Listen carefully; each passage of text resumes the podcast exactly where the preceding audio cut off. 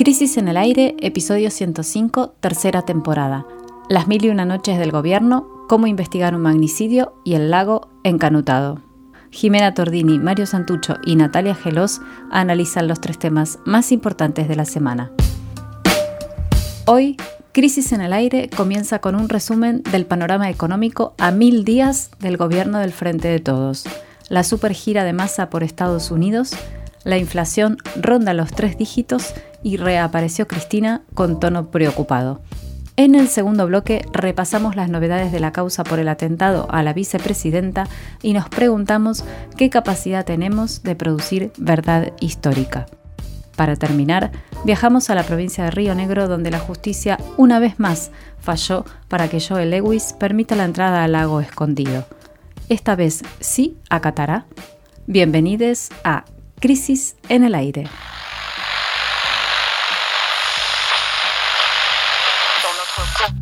El martes de esta semana, 13 de septiembre, el Frente de Todos cumplió mil días en el gobierno. Esa misma mañana, Sergio Massa, principal figura de la gestión actual, volvió de su exitosa gira por Estados Unidos, potencia global en la que están cifradas todas las esperanzas de conseguir estabilidad económica. Al día siguiente, el miércoles, se publicó el índice de inflación correspondiente a agosto, 7% en apenas un mes, 78.5% interanual. El jueves reapareció en público Cristina Fernández de Kirchner luego del intento de magnicidio que sufrió exactamente dos semanas antes. Si al presidente Alberto Fernández le hubieran contado en el momento de su asunción que estas serían las principales noticias del día 1000 de su administración, capaz le hubieran parecido una pesadilla. Vamos a hacer zoom primero en el superministro Massa, que finalmente terminó una gira clave por Estados Unidos, donde amarró algunos acuerdos importantes.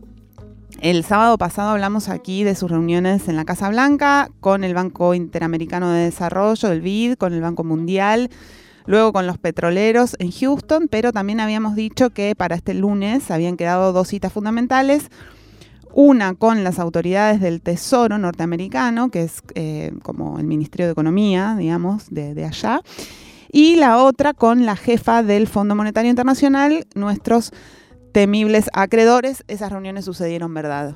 Verdad, Jime. De la reunión en el Tesoro, Massa se llevó una foto importante, que fue interpretada como un gesto de apoyo por parte del gobierno yanqui, porque la reunión, que estaba pautada en principio con David Limpton, que es un importante funcionario del Tesoro, terminó siendo también con la jefa Janet Yellen, que pasó a saludarlo, ahí pasó por ahí, y bueno, lo que le pidió fue que acelere las reformas que le darán credibilidad a la economía argentina.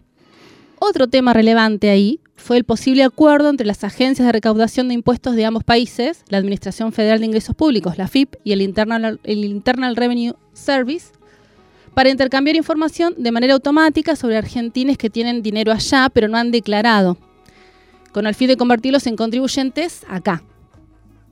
Hoy existe ese intercambio, pero solo a partir de requerimientos específicos. La idea es contar con la data online que permitiría elevar la base imponible en 100 mil millones de dólares que pasarían a tributar bienes personales y ganancias. Dicen que técnicamente está todo listo, solo falta la decisión política del gobierno de Estados Unidos para ponerlo en marcha y si esto sale, Massa apuntaría mucho más que un poroto para él, digamos, para, su gestión y podría mostrar las virtudes de asociarse con el imperio. Por ahora no lo ha conseguido. Vamos a ver qué pasa. Eh, hay muchas fichas puestas en que eso suceda, porque además también es algo que está apoyado y viene siendo gestionado por Cristina Fernández de Kirchner. Eh, si se recuerdan en su reunión con el embajador actual de Estados Unidos en Argentina, Mark Stanley, que fue hace unas semanas, se discutió precisamente eso, empezó a discutirse eso, o por lo menos se enfatizó. La otra reunión importante que tuvo Sergio Massa allá en Washington fue con la jefa del Fondo Monetario Internacional, Cristalina Georgieva. Allí hubo una noticia buena, ponele, buena entre comillas, y es que todo parece indicar que tendremos un aprobado en la segunda revisión que hace el fondo sobre el cumplimiento por parte de la Argentina del acuerdo firmado este año. Eh, como se sabe, el acuerdo que se firmó, que firmó Martín Guzmán cuando todavía era ministro, implica eh, una revisión trimestral, ¿no? Cada tres meses el Fondo Monetario Internacional mira las cuentas, mira los números de la economía argentina y dice si va bien la cosa o no, de acuerdo. Famosas metas. Exacto, de acuerdo a, a las metas que tenemos que ir cumpliendo cada tres meses, que son de ajuste, que son de reserva, bueno, de una cantidad de cosas. Y todo cada tres meses, entonces hay una especie de, bueno, de asfixia, sí, y de asfixia y de tensión y de miedo porque el fondo diga que no y entonces nos vamos al tacho. Entonces todo el tiempo es, bueno, nos van a aprobar o no nos van a aprobar. Massa, en ese sentido, trajo una buena noticia, que es que parece ser que el la segunda revisión, que se cumple ahora en septiembre, eh, vamos a tener un aprobado porque por ahora las notas van, van saliendo bien. Hubo un- otra noticia que no es tan buena y es que esas metas previstas por el acuerdo se sostienen, o sea, van a ser las mismas. Había cierta pretensión de cambiar alguno, de flexibilizar algunas metas que habíamos firmado a principio de año porque eso se había firmado antes de la guerra con Ucrania evento, acontecimiento que generó una crisis a nivel global, generó el aumento del precio de la energía y se venía hablando durante todos estos meses de, bueno, cuando se sienten a ver la- la- las metas, por ahí se puede pedir Una alguna... flexibilización Exacto. favorable al país. Exacto. Esto no sucedió.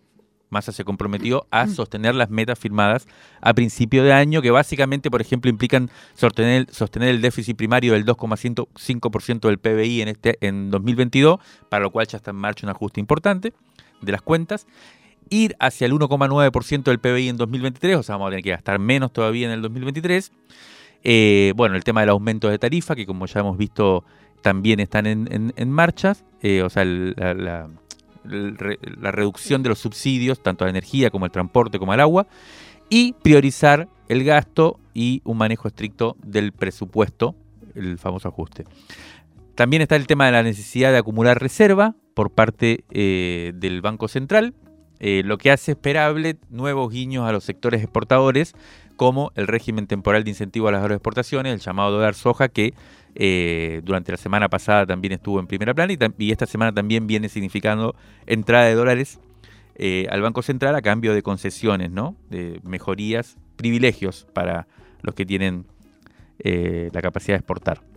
Y por último, hubo un guiño de Cristalina, Georgieva, la presidenta del FMI, en su declaración post-reunión, que fue la verdad un comentario pícaro, que no debería pasar desapercibido, porque define bien el momento en el que estamos, y es que la jefa del FMI elogió el compromiso, ahora sí, dijo, de todo el gobierno con el programa de ajuste, lo cual, ¿a qué se estaba refiriendo? A que durante la gestión de Guzmán, cuando ella se reunía, era Vox Populi, que un sector de la coalición gobernante no estaba de acuerdo y petardeaba de alguna forma ese acuerdo con el FMI, y ahora se festeja que el kirchnerismo esté apoyando este eh, acuerdo del gobierno con el FMI. ¿Cómo sigue esto? Hoy el presidente Alberto Fernández, dicen que a las 22 horas, toma el avión, viaja hacia Nueva York también, donde participará de la Asamblea General de las Naciones Unidas con dos proyectos bajo el brazo, dicen que lleva, uno, la candidatura de la EXMA para ser declarada Patrimonio de la Humanidad, y el otro, las carpetas, la- lo, ¿cómo se llama? Los, los- la- bueno, las carpetas para seducir a los inversores para vaca muerta. Una buena también instantánea de qué ofrece el país, ¿no? Una foto del país. Pero eh, para saber un poquito más de esto y de las, lo que significa la relación hoy de Argentina con Estados Unidos, es- le pedimos a Claudio Mardones que nos cuente, eh, amigo, colaborador de la revista, también periodista de Tiempo Argentino, que nos dé más detalle de lo que viene ahora en los próximos días en este sentido. El presidente eh, está viajando a Nueva York para participar de la Asamblea General de las Naciones Unidas y ofrecer eh, su tercer discurso como mandatario argentino. Eh, va a tener dos reuniones también con dos presidentes europeos, entre ellos con Emmanuel, Macron, el, mandatario francés, y también con el español Pedro Sánchez, pero ah, también va a tener una escala en Houston, como la que tuvo Massa, para encontrarse con las grandes empresas petroleras y energéticas y hablar sobre vaca muerta y también para hilvanar una parte de la escala anterior que, que ya había quedado eh, especialmente coordinada por el embajador argentino en Washington, Jorge Argüello. Y eso también va a ser la previa de la visita que va a encabezar el ministro del Interior, Eduardo Guado de Pedro, eh, junto con 10 eh, gobernadores norteños que se han reunido en el grupo del Norte Grande y que también va a ser una muestra de, hacia Estados Unidos, especialmente hacia el establishment norteamericano, porque va a estar liderada por una de las figuras más importantes del kirchnerismo y compuesta por 10 gobernadores, dos de ellos radicales, y en ellos está Gerardo Morales, gobernador de Jujuy y presidente del Comité Nacional de la Unión Cívica Radical. Eh, eso también muestra cuál es el nivel de, transversalidad de las relaciones con Estados Unidos en este contexto, donde eh, también el radicalismo tiene sus fichas y las van a poner en juego eh, a fines de septiembre en este viaje que, según dicen en Estados Unidos, no registra antecedentes que vayan tantos gobernadores en una misión comercial y política de este tipo. Lo escuchábamos a nuestro compañero, el querido Claudio Mardones, comentar cómo sigue la gira por el país del norte luego de la exitosísima que ya terminó de Sergio Massa. Pero vamos a dar vuelta esa página y volver a la realidad que se vive en la calle, en los barrios de la Argentina. Allí nos encontramos con el nuevo índice de precios al consumidor que dio a conocer el INDEC el miércoles pasado y que confirmó lo que se palpa en el bolsillo, lo que todos sabemos, la inflación sigue siendo muy alta, fue del 7% solo en agosto, lo que significa, como decíamos al principio de este bloque, una variación interanual del 78,5%. Las proyecciones dicen que vamos directo a una inflación de tres dígitos acumulada en un año, es decir, al 100% de inflación para 2023. Para, 2022, perdón. Para, este para este año. Em, bueno, 7%, eh, hay que decir que veníamos de un pico de 7,4% en julio, o sea, se bajó 0,4%, pero nadie amagó con festejar esa diferencia mínima. Malas noticias también, es el agosto con más inflación desde la hiper de 1991. En algunos rubros esto es aún más, eh, es más que 7,4%, lo que, lo que siempre sucede. Esos rubros, por ejemplo, son indumentaria, que además es un rubro cuyas empresas disfrutan de protección oficial en pos de la preservación de los puestos de trabajo y, demás. Sin embargo, eh, subió casi el 10% el mes pasado y completa 109% en los últimos 12 meses de aumento de las prendas de vestir, de los zapatos, etc. Y más preocupante aún que eso, los alimentos subieron 7,1 en agosto, otra vez por encima del promedio, que es algo que viene pasando Em, bastante últimamente, 58,8% en el año, 80% interanual. En todos los casos la inflación de los alimentos está por encima del promedio lo que, bueno, este, es como el rubro que más impacta en la economía de los sectores populares, ¿no? Y que va dejando todo el tiempo desactualizado cuestiones como eh, la asignación universal por hijo y demás, ¿no? Como es lo salario que mínimo. el salario mínimo es lo que las personas más eh, necesitan, comprar alimentos de calidad, allí es donde se ve más el deterioro de la, de la calidad de vida de las personas. Tras conocerse el dato, el Banco Central, el dato de inflación, el Banco Central subió las tasas de interés por tercera vez en tres meses, de 69,5% pasó a 75% para plazos fijos de hasta 10 millones de pesos. Esto es, digamos, para volver eh, atractivo el ahorro en pesos de aquellos y aquellas que pueden ahorrar, que no deben ser las mayorías. Eh, empezaron a circular varias lecturas sobre esta, sobre esta cuestión vinculadas con que Argentina entró en un régimen de alta inflación, que es lo que los economistas de distintos palos llaman un salto en la dinámica inflacionaria y es algo que parece imparable por distintos factores que están proyectando inflación para adelante. Estuvimos hablando con Luis Campos, que es coordinador del Observatorio del Derecho Social de la Central de Trabajadores Argentinos, la CTA Autónoma, para hablar un, un poco de cómo leer eh, estos números, ¿no? Eh, nos mandó un audio que vamos a escuchar ahora. La inflación de agosto confirma que estamos en un cuarto momento desde la salida de la convertibilidad. Entre 2003 y 2006 la inflación no era un tema y se había mantenido en niveles por debajo del 10% anual. A partir del 2007 ya se instaló en torno al 25% y en 2014 subió un escalón más para situarse en torno al 40% anual. Este año vamos a terminar cerca del 100%, lo que no solo implica duplicar la inflación de los últimos años o multiplicar por cuatro los niveles anteriores a 2014, sino que cualitativamente estamos ante un desafío distinto. Los valores nominales de las variables económicas se actualizan cada vez más rápido y en magnitudes cada vez más elevadas, muchas de ellas atadas a la inflación pasada, lo que dificulta la implementación de planes de estabilización graduales.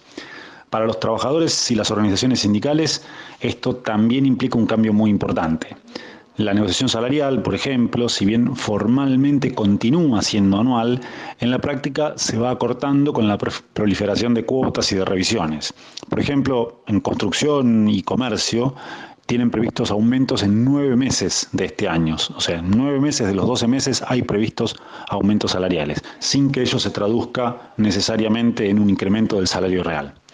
Todo esto en un contexto marcado por la consolidación del deterioro salarial registrado durante el gobierno de Cambiemos, que no fue revertido durante la gestión actual, y de demandas sociales que están lejos de haberse aplacado.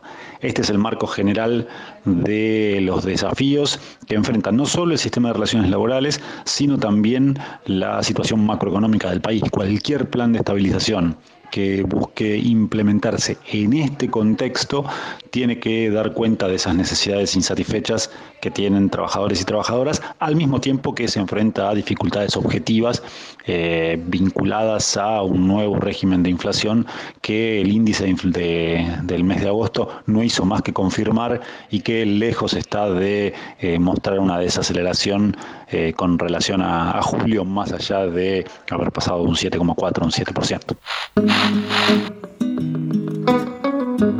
Bien, muy interesante el audio de Luis Campos, como decíamos, coordinador del Observatorio del Derecho Social de la CTA Autónoma, resumiendo de manera muy compacta y muy clara, decía, eh, lo que significa ¿no? este, este índice de inflación tan alto que no se puede bajar y que, como él decía, pone en juego un tipo de desafío cualitativo o un tipo de escenario, o sea, cualitativamente distinto ¿no? al que al que veníamos viendo y eso genera un nivel de incertidumbre grande. El jueves 15, casi a medianoche, ingresó al Congreso el proyecto del presupuesto 2023. Recordemos que el presupuesto de 2022 no fue aprobado, por lo que se ejecutó la prórroga del que regía el año pasado, o sea, el 2021. Esto fue un elemento de debate fuerte y de conflicto en el sistema político. Como ahora las cosas están un poco más hay un poco más de consenso, quizás esta vez sí se apruebe, en que todos, en que la, cosa va hacia, un ajuste.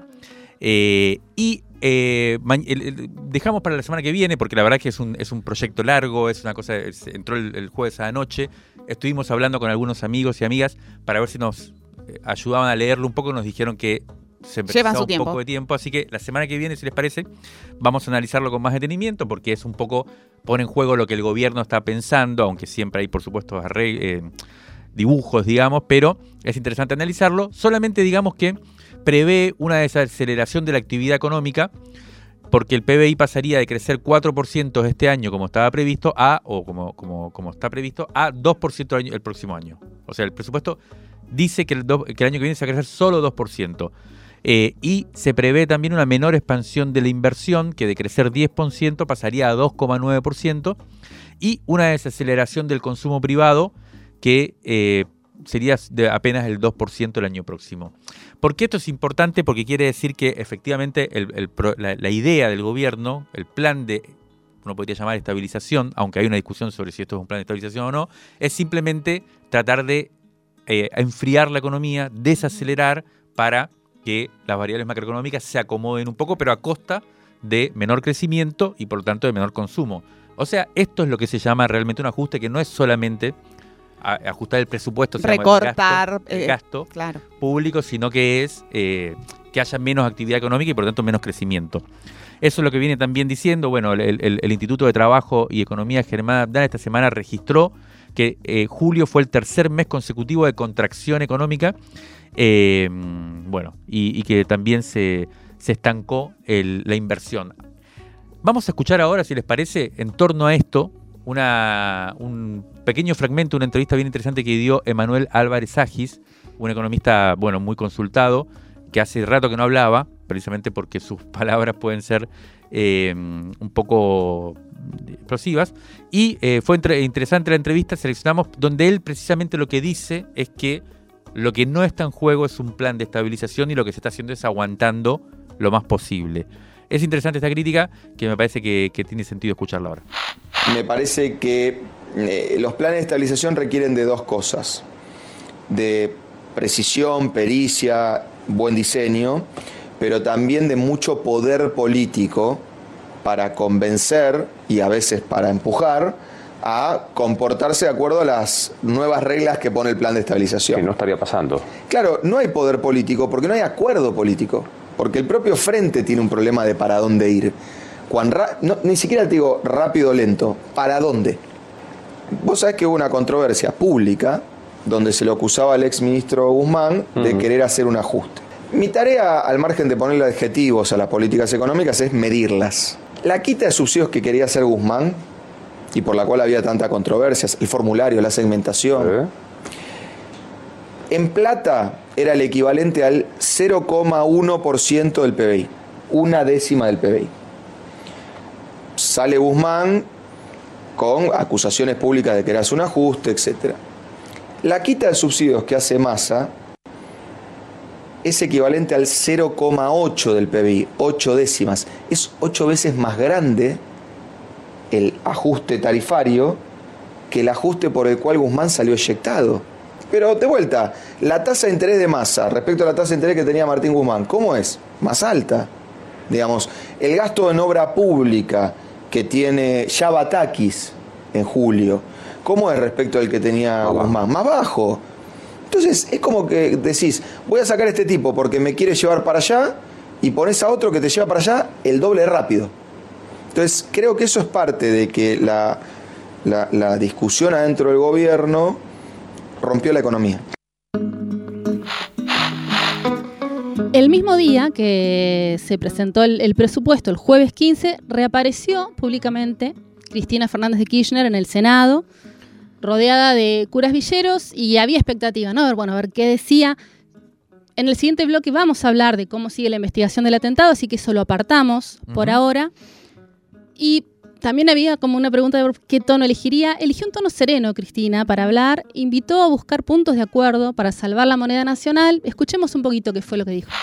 Lo más grave no es lo que me pudo haber pasado a mí.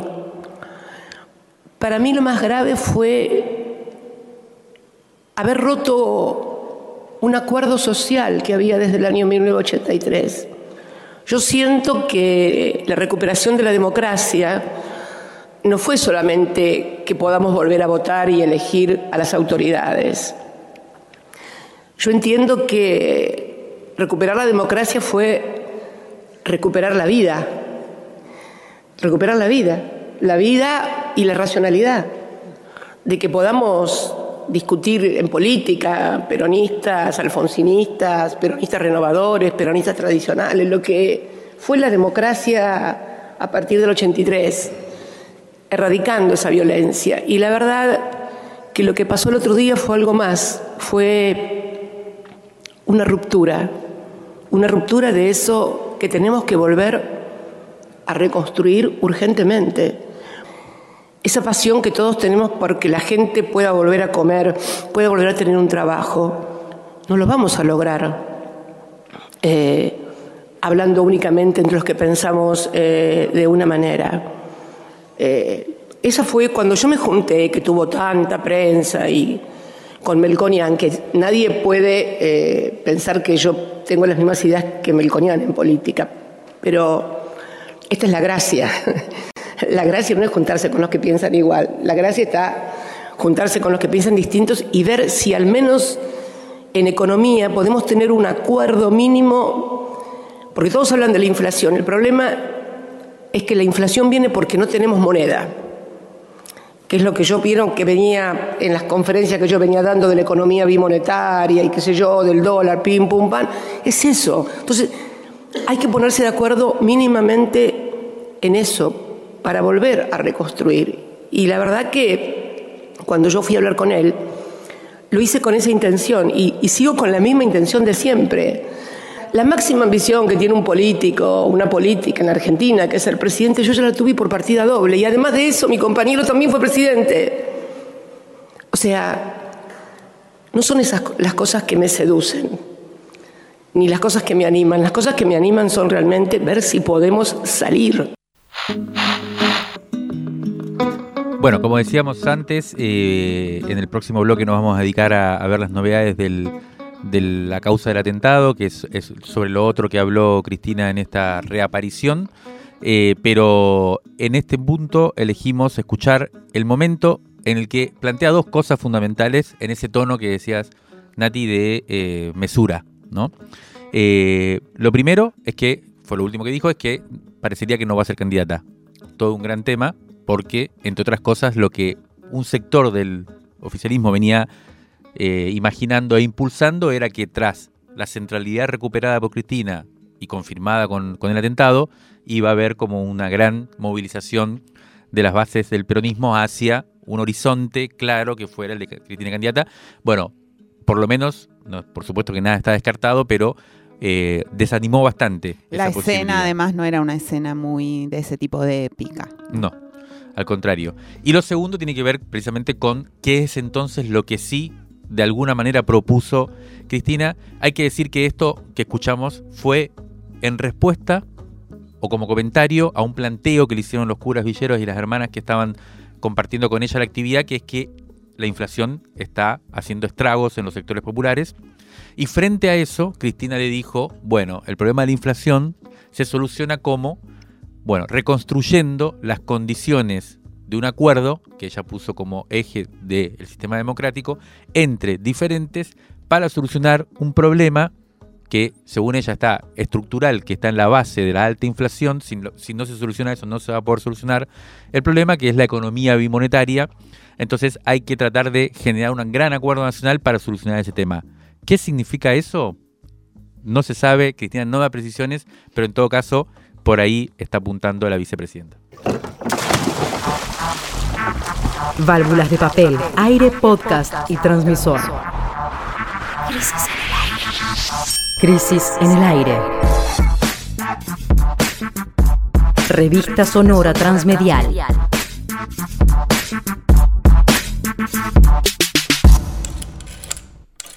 Revistacrisis.com.ar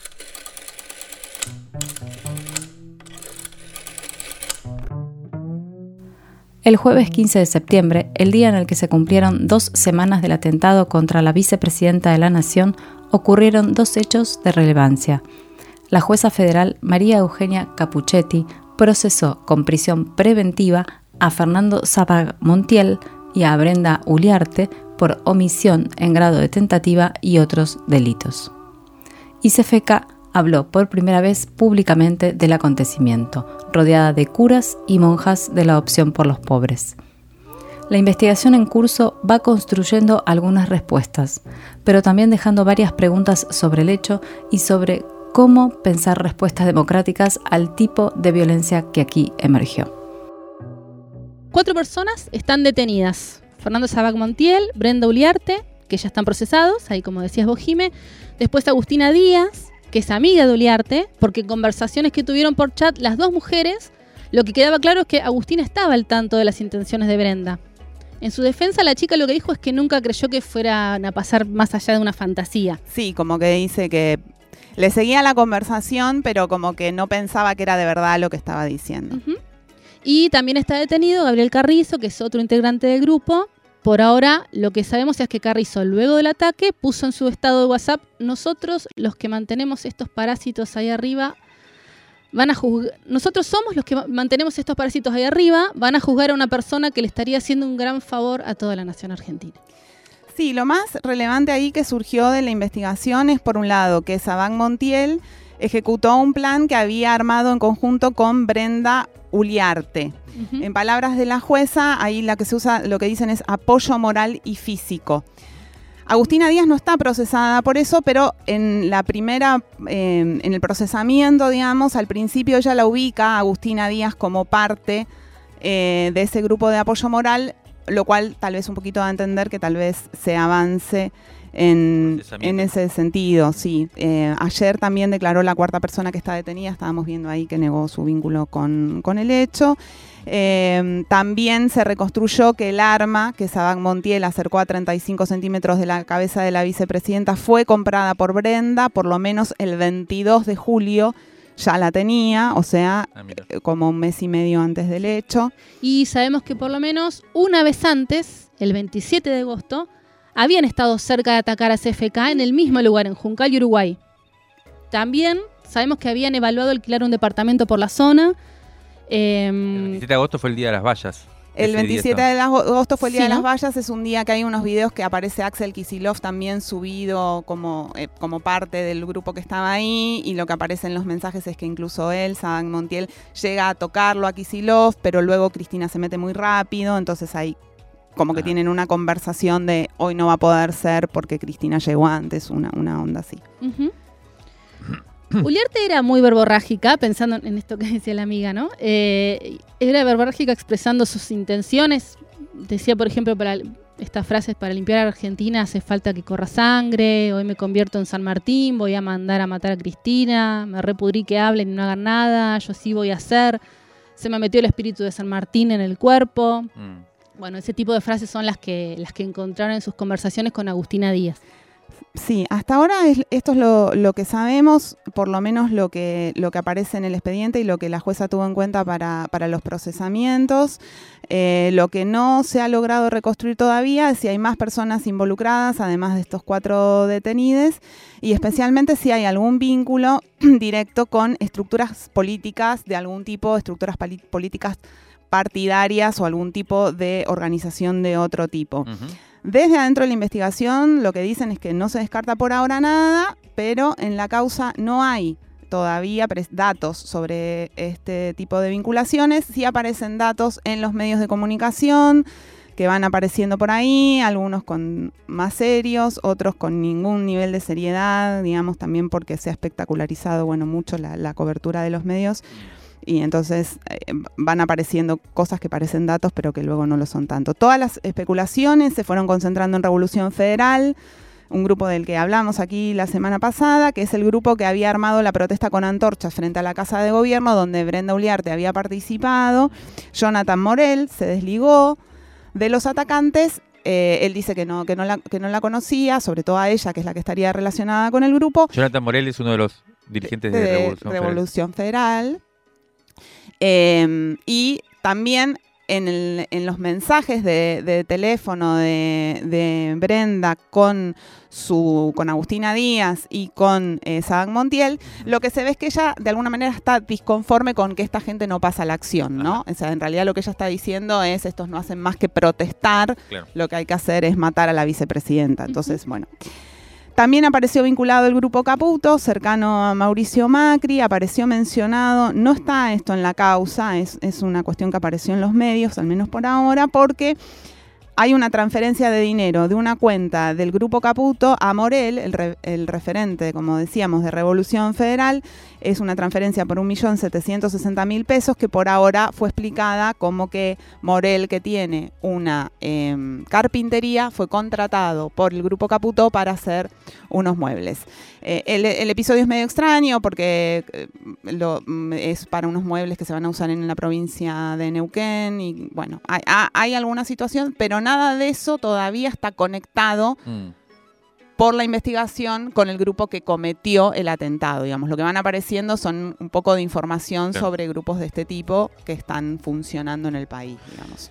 Bueno, la gran pregunta que queda abierta acá y que, mm, y que un poco asusta, ¿no? Es cuál es la capacidad de investigación que tiene el Estado argentino, la sociedad argentina, diría yo, frente a eh, acontecimientos como estos, ¿no? Ya hemos vivido algunos momentos parecidos, de, momentos de conmoción pública, eh, en donde entonces el debate público, la investigación, la capacidad de generar verdad histórica ha sido muy complicada y en eso como juega un poco lo que estás diciendo Jime de la manera en que tienen los medios de tratar las cosas, el advenimiento de las operaciones por todos lados, los procesos, los intentos de encubrimiento.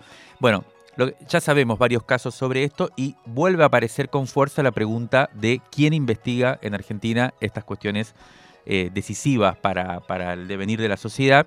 Por eso le, le quisimos preguntar a Paula Lichbasky, que es colaboradora de Crisis, directora del CELS, del Centro de Estudios Legales y Sociales, es especialista en temas de justicia y también viene trabajando mucho sobre la cuestión de, por ejemplo, qué serían unos servicios de inteligencia democráticos y nos compartió su mirada sobre este aspecto del asunto. Vamos a escucharla.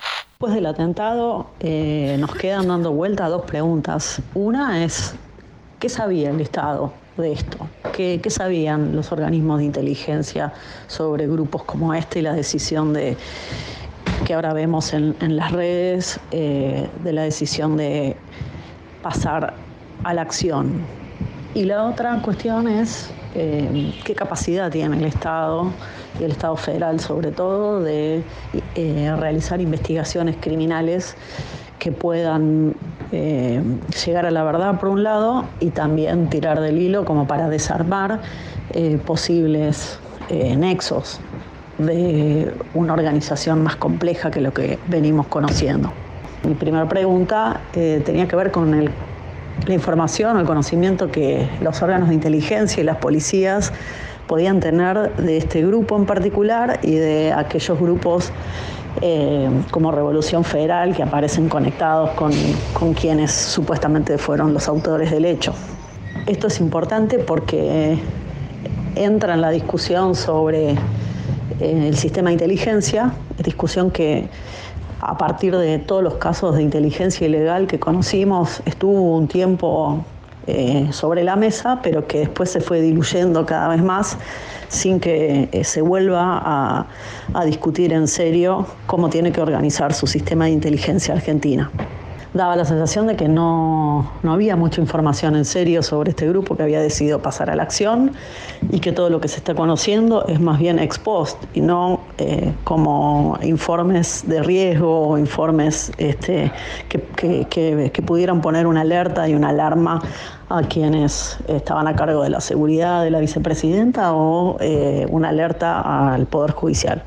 Hay otra derivación que es muy importante, que tiene que ver con algo que en otros lugares del mundo se, discutió en relación con eh, agrupaciones nazis o neonazis, eh, porque de acá se deriva la, cuestión de cuánta eh, inteligencia o hasta dónde habilitar al Estado a hacer seguimiento de organizaciones eh, cuándo sí, cuándo no. Es algo que en otros lugares del mundo se discute y acá pareciera que está instalado, que se puede hacer siempre en relación con organizaciones sociales o eh, sindicatos o agrupaciones de víctimas, como vimos con la causa de Lara San Juan.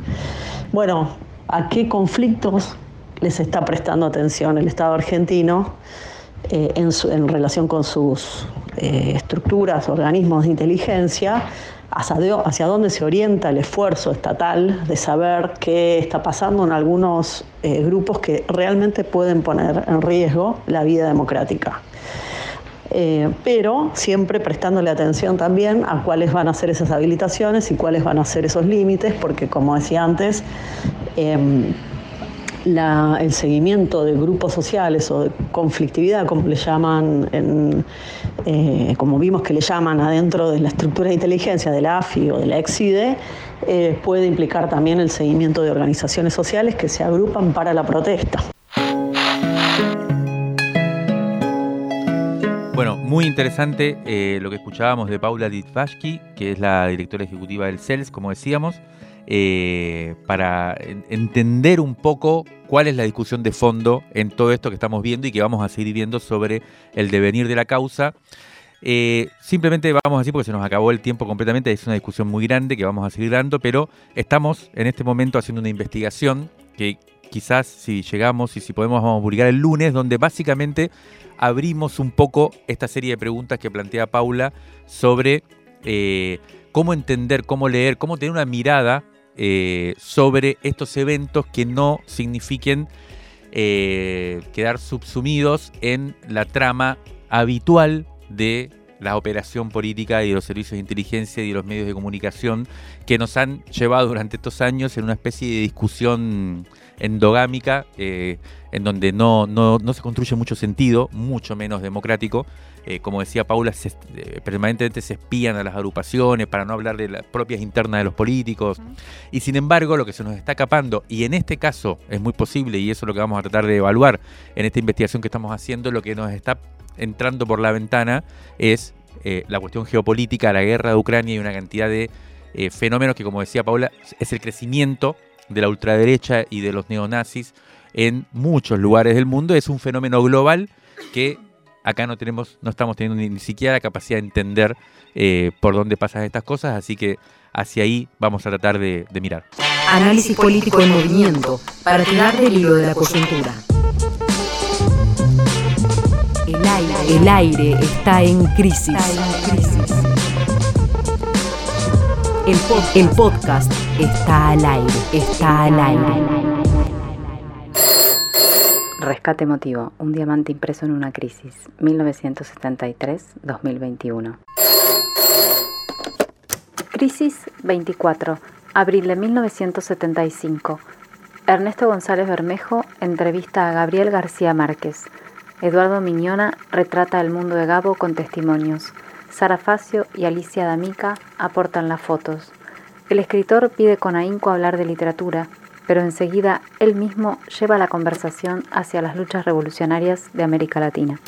Yo no sé quién diablos ha terminado por convencer a los que queremos hacer la revolución que aceptemos la idea de que la revolución es apocalíptica, catastrófica y sangrienta hay que entender de una vez por todas que lo que es apocalíptico, catastrófico y sangriento es la contrarrevolución. Ya sabéis las cifras, miles de torturados por los militares golpistas chilenos, por ejemplo. La imagen que yo tengo de la revolución es la de la búsqueda de la felicidad individual a través de la felicidad colectiva, que es la única forma decente de felicidad vamos a detener esa vocación de martirologio que se desarrolló en América Latina. Con los equívocos nos tienen asustadas a las mamás. Mi mamá no entiende cómo soy revolucionario si no soy capaz de matar a una mosca. Precisamente, soy revolucionario porque tengo el miedo permanente a que mientras no se haga la revolución me pongan en la situación de tener que matar una mosca. Quiero la revolución para vivir, no para morir, para que todo el mundo viva mejor, y la función política del escritor la tiene que determinar las condiciones de cada momento. El escritor agradece que le impongan tareas concretas en cuanto a su trabajo político. Gabriel García Márquez nació en Aracataca en 1925 y murió en México en 2017. Al mencionar 100 años de soledad, el escritor dice, Mira, lo que a mí me interesaba al escribir el libro es dejar en claro que la soledad es lo contrario de la solidaridad. Creo que esa es la esencia. Eso explica la frustración de los buen día, uno por uno, la frustración de su medio, la frustración de Macondo. Y yo creo que ahí hay un concepto político muy importante, la soledad considerada como la negación de la solidaridad. Es la falta de amor. La incapacidad de amor de Aureliano Buendía está escrita con todas sus letras en todo el libro. Al final, cuando nace el Aureliano con la cola de cerdo, se dice, el único en un siglo que había sido concebido con amor. Es el que termina la estirpe.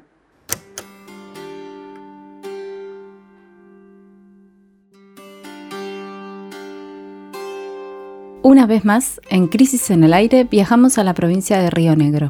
Esta vez porque el lunes pasado la justicia provincial confirmó el fallo del juez Carlos Marcelo Cuellar de hace una década que obliga a habilitar los pasos para ingresar al lago escondido, que desde mediados de los 90 está cerrado para el público por estar dentro de las 11.000 hectáreas que compró en un proceso pantanoso el millonario británico Joe Lewis. A la noticia de la confirmación del fallo se le sumó la reacción del gobierno rionegrino, que salió a bancar al magnate y avisó que apelará la sentencia. Sobre los dueños de la tierra hablaremos en este tercer bloque. Para situarnos un poquito, el lago escondido está entre el Bolsón y Bariloche, en una zona bastante paradisíaca, hermosa, de 11.000 hectáreas, que Lewis compró en el año 1996 por 12 millones de dólares. Ahí él construyó una mansión que interrumpe un camino que estaba trazado y se instaló bien cerca del lago escondido, que es una reserva de agua dulce. Desde hace muchísimo tiempo, distintas organizaciones encabezan marchas por la soberanía para pedir el acceso. Este año se hizo una en febrero, por ejemplo, y en julio también para que la Cámara, que era la que tenía que confirmar o eh, no confirmar el fallo, se pronunciara. Debería haberlo hecho en junio, pasó ahora en septiembre. Eh, la historia judicial de este caso es muy larga, el primer fallo es de 2005 hace 17 años y bueno, finalmente el lunes, como decíamos, la Cámara de Apelaciones en lo Civil Comercial, Familia de Minería y Contencioso Administrativa confirmó lo que se había pedido varias veces, que es que Hayden Lake, que es la que la que la empresa, digamos, que figura en los papeles y pertenece a Lewis, debe habilitar los pasos que permitan acceder al lago. Eh, y le dan tres meses para hacer esta habilitación. Bueno, Lewis eh, para quien no lo conoce, es un Joe Lewis, es uno de los hombres más ricos del mundo. Decíamos que es inglés, británico, tiene la sexta fortuna más grande de Inglaterra y posee varias sociedades en Argentina, eh, entre ellas la que ya mencionaba Jime, que se llama Hayden Lake y que es la empresa propietaria del Lago Escondido. Pero también es, por ejemplo, accionista de, de Denor, la empresa eléctrica. Y ahí en Lago Escondido tiene un aeropuerto pero además tiene una polémica pista de aterrizaje en Sierra Grande, que es el mismo Río Negro, pero para hacia el lado Atlántico, sobre la cual se tejen todo tipo de, versiones. En febrero pasado, la Inspección General de Justicia pidió la intervención judicial y la nulidad de la sociedad Hayden Lake por cumplir el fallo que, por, por incumplir el fallo que obligaba a abrir el paso hacia el lago escondido, pero además porque tenía muchísimas irregularidades e intentaba ocultar que el dueño exclusivo eh, de esta empresa, eh, el beneficiario final, como se llama, es Joe Lewis. En ese febrero, o sea, en febrero de este año, se hizo la, la marcha, que, ya también mencionaba Jime, pidiendo la apertura del camino hacia el lago. Y en ese momento, un grupo, una patota de 50 personas armadas, eh, que respondían, por supuesto, al dueño de, la propiedad, a Joe Lewis, los enfrentó a los manifestantes y les impidió entrar al lago, o sea que es una defensa activa y armada de ese lago que, requiere exclusividad, parece, para el, para el millonario. Eso también está en el informe de la IGJ, que además señala que hay una sociedad fantasma eh, que no tiene, por ejemplo, reuniones de directorio, eh, que tiene una existencia, una naturaleza offshore, y eh, desentraña la IGJ cómo es el mecanismo para poder concretar esa operación que le permitió a Joe Lewis tener la propiedad de esas de esa 11.000 hectáreas de, tierra. No es la primera vez, además, que el personal de Joe Lewis amedrenta a quienes intentan reclamar por el acceso al lugar. Bueno, Lago Escondido es un reservorio de agua glaciar, eh, también hay una reserva de cipreses. Para que esto pudiera hacerse de esta manera, em, hubo que, que trazar de nuevo el mapa, digamos, y sacarlo de zona protegida, de área de reserva.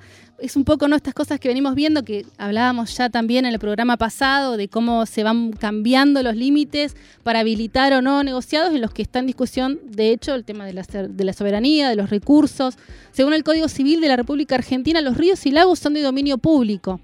Eh, la constitución de la provincia de Río Negro también asegura el libre acceso a, con fines recreativos a las riberas y espejos de agua. Eh, bueno, hay una serie de, mm, leyes que, digamos, protegen, no sé, que hacen que esto sea como impensable, pero bueno, hace, como decía Jimé, 17 años que, viene esta discusión. Escuchemos ahora a Florencia Gómez, que es experta en políticas de, tierras, que es abogada, es ex secretaria de Política Ambiental y Recursos Naturales, y que nos explica un poco cómo es esta cuestión. Y, tengamos en cuenta eh, los años, ¿no? Eh, los años, digamos, que lleva la justicia este caso y que no se resuelve y que no se logra la ejecución de sentencia, que data ya de hace más de 17 años, eh, me parece que hay que tener en cuenta también cómo se termina socavando esto del bien público y el interés público se entiende que la Fiscalía de Estado debe velar por el interés, digamos, de la ciudadanía y hoy creo que el acceso al lago escondido tiene que ver con eso, ¿no?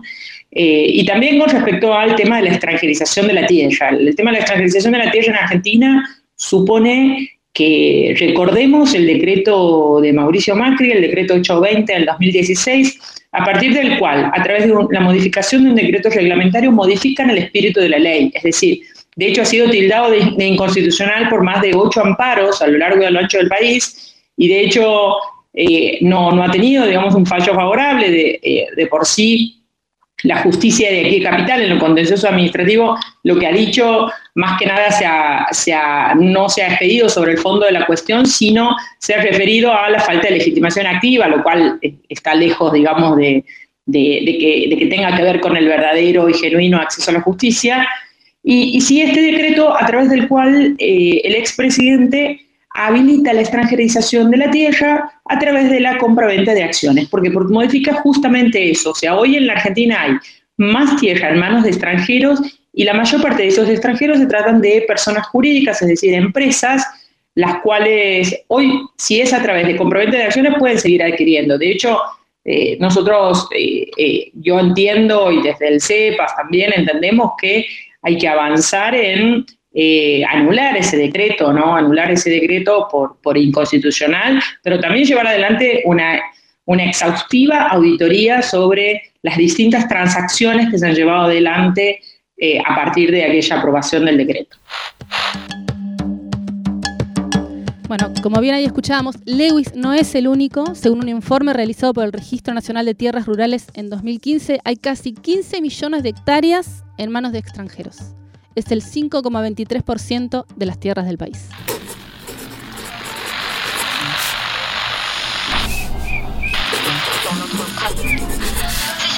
Crisis en el aire. Crisis en el aire.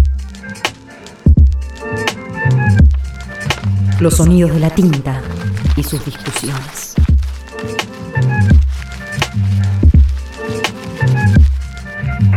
revistacrisis.com.ar